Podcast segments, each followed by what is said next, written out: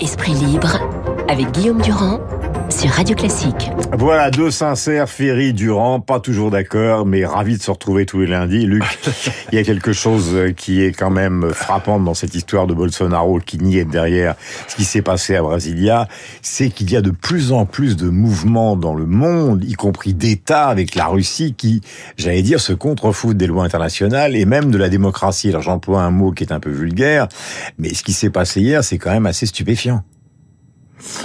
Oui, enfin, c'est des, des, des, des, sujets très différents. Non, il y a en Europe même, dans la vieille Europe, il y a un mouvement euh, nationaliste, populaire et populiste, euh, souverainiste anti-européen qui est très fort. Donc, on le voit aussi bien en France avec euh, les scores quand même impressionnants de Marine Le Pen, avec avec Madame Meloni en Italie, avec ce qui s'est passé en Hongrie, avec ce qui s'est passé en Suède, ce qui est encore plus étonnant. Donc, on a mm-hmm. un mouvement populiste ou populaire. C'est un des rares pays d'Europe où la retraite est de 62 ans. En plus, et donc euh, on, a un mouvement dans des vieilles démocraties. C'est pas c'est pas le cas du Brésil ou de la Russie ou de l'Iran.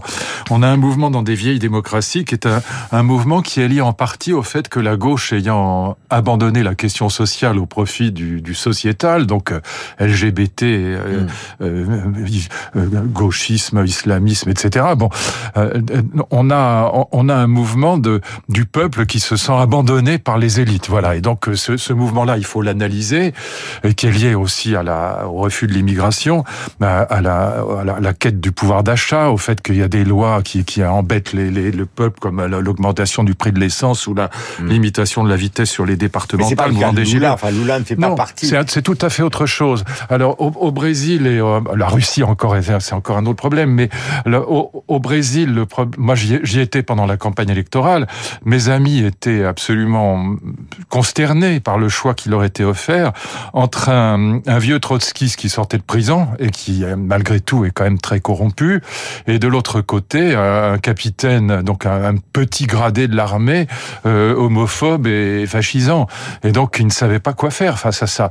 Et donc, comme les élections étaient très, très, très serrées, finalement, moi je me souviens qu'à l'époque, euh, pendant la campagne électorale, y compris entre amis et dans les familles, c'était très violent, hein, et dans la rue aussi, c'était très violent. Donc, euh, je ne suis pas du tout surpris par ce qui se passe aujourd'hui au Brésil Brésil, c'était c'était assez prévisible. C'est justement ça la question que je vous posais. Mais elle a tranché mal parce que non, mais elle a tranché, elle a tranché. Non, on peut, peut pas revenir parce ou alors on rentre dans la logique trumpienne, oui. à savoir oui, les élections. Le cas, oui, oui c'est-à-dire que bah, quand les élections sont très serrées, quand les moi j'aurais préféré que Lula gagne avec euh, avec 60% des voix parce que dans ce cas, d'ailleurs Bolsonaro a joué le jeu assez correctement. Il a, mm. il a, il a pas joué, il a pas fait comme Trump. Il a pas dit euh, les mm. élections étaient fausses. C'est rien parce que ah si si, il s'est exprimé beaucoup. Il a été il a été correct. Qui dit qu'il dit la vérité? Je suis pas en train de défendre. Non, non, mais en tout cas, lui n'a pas joué le jeu. Euh, les, élections sont faussées, on a triché. En fait, c'est moi qui ai été élu, etc.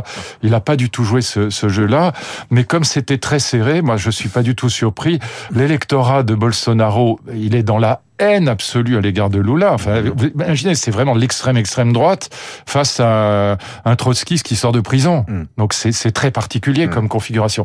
Et si les élections n'avaient pas été aussi serrées, probablement le, les choses eussent été différentes. Mais là, évidemment, il y a un mouvement à la Trump euh, de, de la part de, mais beaucoup plus de la part de l'électorat lui-même que de, de, Bolsonaro, qui globalement s'est plutôt conduit correctement dans l'affaire. Tout à l'heure, on écoutait le témoignage d'Elisabeth de Porzampar, qui est brésilienne et qui disait qu'une grande partie de ce soi-disant mouvement spontané étaient en fait des gens, parfois des sans-emploi, qui étaient financés par les industriels de l'agroalimentaire pour essayer de déstabiliser totalement le régime, car ils n'étaient pas du tout d'accord sur la politique qui était justement de reforestation, en tout cas d'arrêter de déforester, de déforester, je sais pas comment on dit, euh, donc euh, la forêt amazonienne. Ah, c'est possible, c'est très possible. Sur cette histoire de retraite, vous avez quand même une certaine expérience parce que ah vous-même avez joué un rôle dans cette affaire-là.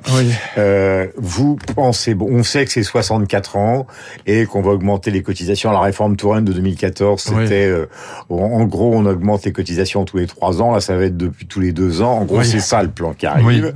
Euh, les LR vont voter. Donc, oui, euh, oui Ciotti l'a dit. moi, je, donc, donc de ce point de vue-là, c'est raison. Après, la grande question, c'est de savoir ce qui va se passer dans la rue. Alors, il y a plusieurs scénarios. Euh, il y a le scénario 95, il y a le scénario que vous avez connu, c'est-à-dire de manifestations importantes des syndicats, mais contrôlées. Au fond, quel est le sentiment que vous avez ce matin? Non, le risque, c'est pour ça que les syndicats sont très hostiles à cette réforme. Ils sont beaucoup plus euh, hostiles pour des raisons politiques que pour des raisons de fond. C'est parce que euh, ils craignent évidemment, on l'a vu avec la, la, la, grève des contrôleurs à la SNCF, ils, ils craignent des, des coordinations, donc ils craignent d'être débordés. S'ils ne sont pas radicaux, ils seront débordés encore plus. C'est ça la, la, logique syndicale aujourd'hui, y compris de la CFDT, qui a peur de, de, de, se retrouver dans une situation où les coordinations euh, la débordent. Et donc, euh, je pense que c'est ça le, le, grand risque, parce que quand, quand il y a des coordinations, ce qu'on a vu avec les contrôleurs, on ne sait plus, le gouvernement ne sait plus avec qui discuter. Enfin, je vous dis des choses qui sont en évidence. Ouais. Et avec les raffineries, pareil. Et avec les raffineries, pareil. Et donc, on ne sait plus avec qui discuter, on ne sait plus avec qui passer un contrat, en quelque sorte, mm. euh, avec qui négocier. Et donc, c'est ça le grand danger qui se profile à l'horizon. En même temps, il, il, est absolument évident que Emmanuel Macron ne peut pas reculer parce qu'il a besoin d'avoir une, d'engranger une vraie réforme. La seule qu'il ait faite, euh, au fond, depuis son, depuis son arrivée au pouvoir, c'est la réforme du Code du travail qui a été, qui a par été, Muriel Pénicaud. Voilà. Et qui a été propulsée en grande partie par le MEDEF. On peut pas dire que c'était une réforme de gauche, c'était plutôt une bonne réforme, mais, mais c'est la seule qu'il ait faite. Voilà. Après, euh, mon ami Jean-François Kahn me disait, mais non, les, les gens sortent dans la rue, donc c'est bien qu'il y a eu des réformes. Non, les gens sont sortis dans la rue pas à cause des réformes, mais à cause de l'augmentation du prix de l'essence et de la diminution de la vitesse sur les routes. Les gilets jaunes, c'est pas à cause d'une réforme qu'ils sont sortis. Et d'ailleurs, tout ça a été retiré en plus. C'est à cause de deux mesurettes imbéciles qui étaient euh, l'augmentation du prix de l'essence pour faire plaisir à Nicolas Hulot et aux écologistes, et puis la limitation de la vitesse à 80 km heure sur les routes. Et donc, c'est pas une réforme, ça. Donc, les gens sont sortis dans la rue, mais c'était pas à cause d'une réforme. C'était pour deux mesurettes, encore une fois, assez stupides. Donc, euh, Macron sait très bien que s'il n'engrange pas cette réforme des retraites, il y, il y aurait eu deux, deux, quinquennats pour rien, quoi, ou pour pas grand-chose, en tout cas, voilà. Et donc, c'est la raison pour laquelle il est absolument obligé d'y aller. Et il peut pas reculer au-delà de 64 ans. Bon, d'accord, 64 ans, c'est jouable. Il ne le fera pas. Hein. Non, il ne le fera pas. La, la question, parce que ça passera. C'est demain. C'est demain. Ça passera. Ça passera. on connaît très bien le scénario de demain. 64 ans. Oui. L'augmentation, disons, euh, elle est tous les deux ans des cotisations. Voilà.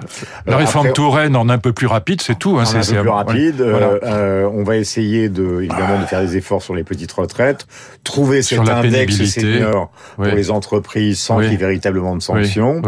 Il va y avoir une intersyndicale qui va décider d'une grande manifestation. Alors, quand est-ce qu'elle aura lieu Et après, il faut tenir, c'est tout. Voilà. Et, et, après, et après, bah, après, faut tenir. Mais alors, justement, c'est là où j'ai mon ferry sous les bras. Après, faut tenir. Vous avez été au gouvernement. Oui, oui. Que, que, comment ça se passe? Bah, on tient, c'est tout. Moi, ça m'a coûté mon poste puisqu'on avait 65% de grévistes dans l'éducation nationale. J'avais même des grévistes dans mon propre cabinet et donc des gens qui trouvaient. Alors, et, et je me souviens très bien qu'on était, on était sidérés parce qu'on on faisait cette réforme pour sauver les la retraite, en particulier des profs. Et donc, c'était, c'était sidérant de bêtises. Mais bon, c'était comme ça.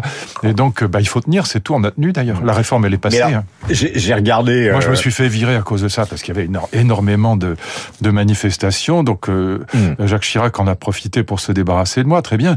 Mais mais c'était, euh, mmh. on a tenu quand même. Le truc est passé, la réforme est passée. Donc, mmh. donc ma, comment dire, Macron n'a pas d'autre choix. Donc quand il n'y a pas d'autre choix, et une fois que euh, Éric Ciotti, à juste titre, qui ne manque pas d'ailleurs de, de, courage, euh, en, en même temps, il a eu raison. Voilà, voilà il, contrairement à quelques autres leaders de, de son parti, il a évidemment pris la bonne décision, à savoir de voter cette réforme et de, de s'accorder là-dessus avec Macron.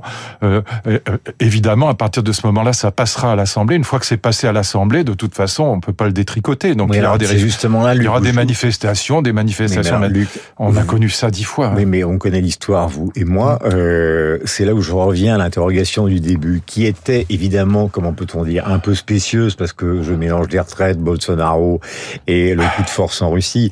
Mais vous avez donc maintenant pratiquement certainement une majorité parlementaire. Donc ce oui, qui est prévu oui. va passer. Oui. Et donc fondamentalement, on est dans une démocratie où il y a eu une élection avec un président qui a mis ce programme euh, euh, de retraite dans son élection. il a été élu quoi qu'il arrive. Et, et, donc on est dans un pays démocratique qui se dit peut-être que tout ça va basculer à cause de la rue, quoi. Mais ça a toujours été comme ça. Souvenez-vous 95 Juppé, mais enfin c'était incroyable. De, de, depuis mai 68, mais même avant, je veux dire. Qu'est-ce que c'est qu'une démocratie qui joue son avenir dans bah, la une rue démocratie, une, une démocratie. Euh, mon ami Jean-Pierre est-ce que vous en disait, êtes certain de ça, ou est-ce que vous avez l'impression qu'il y aura plutôt une résignation Non, je, je, non, j'ai pas de boule de cristal, je, je n'en sais absolument rien. Mais en tout cas, il est très possible qu'il y ait des mouvements. En tout cas, il y aura certainement des manifestations, ça c'est sûr. Quelle ampleur, aucun, aucun d'entre nous n'en sait rien. Mais c'est pas, c'est pas une nouveauté. Enfin, souvenez-vous de la, la réforme de la, la, sécurité sociale par Juppé. Euh, mmh. C'était le pays a été bloqué pendant deux mois. Euh, souvenez-vous de 86, Malek Oussekine, la réforme des universités de Vaquet, et puis sans parler de mai 68, et puis on peut remonter comme ça jusqu'à la Révolution française. Donc euh, en France, euh, la légitimité politique et la légitimité de la rue, ce sont en fait il y a trois légitimités. Il y a celle du Conseil constitutionnel et du Conseil d'État, donc celle de l'État de droit. Il y a la, la, la légitimité des lois, c'est l'Assemblée nationale et le gouvernement d'une certaine manière, puisqu'il fait les propositions et les projets de loi, enfin les projets de loi en l'occurrence. Et puis il y a la légitimité de la rue. Quand, quand Jean-Pierre Raffarin disait c'est pas la rue qui gouverne, si, elle, quand elle veut, c'est elle qui gouverne. Mm. Regardez le, le, nombre de lois qui ont été retirées. Euh, par exemple, la loi sur les universités que je voulais faire, que Chirac a retiré simplement parce qu'il avait peur qu'il y ait des gens dans la rue. Mm. Et, et, et c'est euh, regardez les mesurettes de que j'évoquais tout à l'heure, elles ont été retirées. L'augmentation du prix de l'essence et la diminution de la vitesse sur les routes. Mm Édouard Philippe a bien été obligé de ravaler ces deux mesures. Et donc euh, oui, le, euh, dans, dans, dans, une démocratie très populaire comme la France, euh, la, la, rue a un poids considérable. Elle a aussi une légitimité qui n'est pas négligeable. Voilà, D'ailleurs, la même... preuve, c'est qu'on est obligé de négocier en permanence avant de faire une, avant de faire une réforme. Je dis pas que c'est bien, je dis que c'est comme ça. Ah, je voudrais quand même rappeler les chiffres du corps et on en termine. Euh, dans la séance plénière du 25 novembre 2021 sur une hypothèse qui est une hypothèse de, de productivité euh, et de croissance raisonnable, oui. eh bien 2027, c'est un déficit de 12,7 milliards, alors que si la réforme est faite, c'est un gain de 8 milliards, euh, avec même à terme un gain euh, de 18 milliards.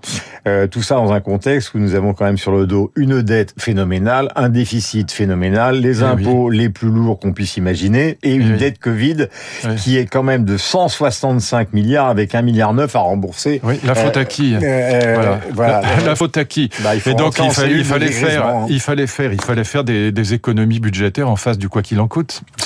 C'est pour ça qu'on est dans, dans, les, dans les ennuis, pour parler poliment. Encore une fois, zéro, zéro économie budgétaire en face du quoi qu'il en coûte. C'est ça le problème de la France aujourd'hui. 57, 8 heures, euh, c'était Luc Ferré. Nous allons avoir droit au journal incontournable d'Augustin Lefebvre. Et après, il est toujours en forme, mais dépité à force d'entendre Harry euh, un peu partout.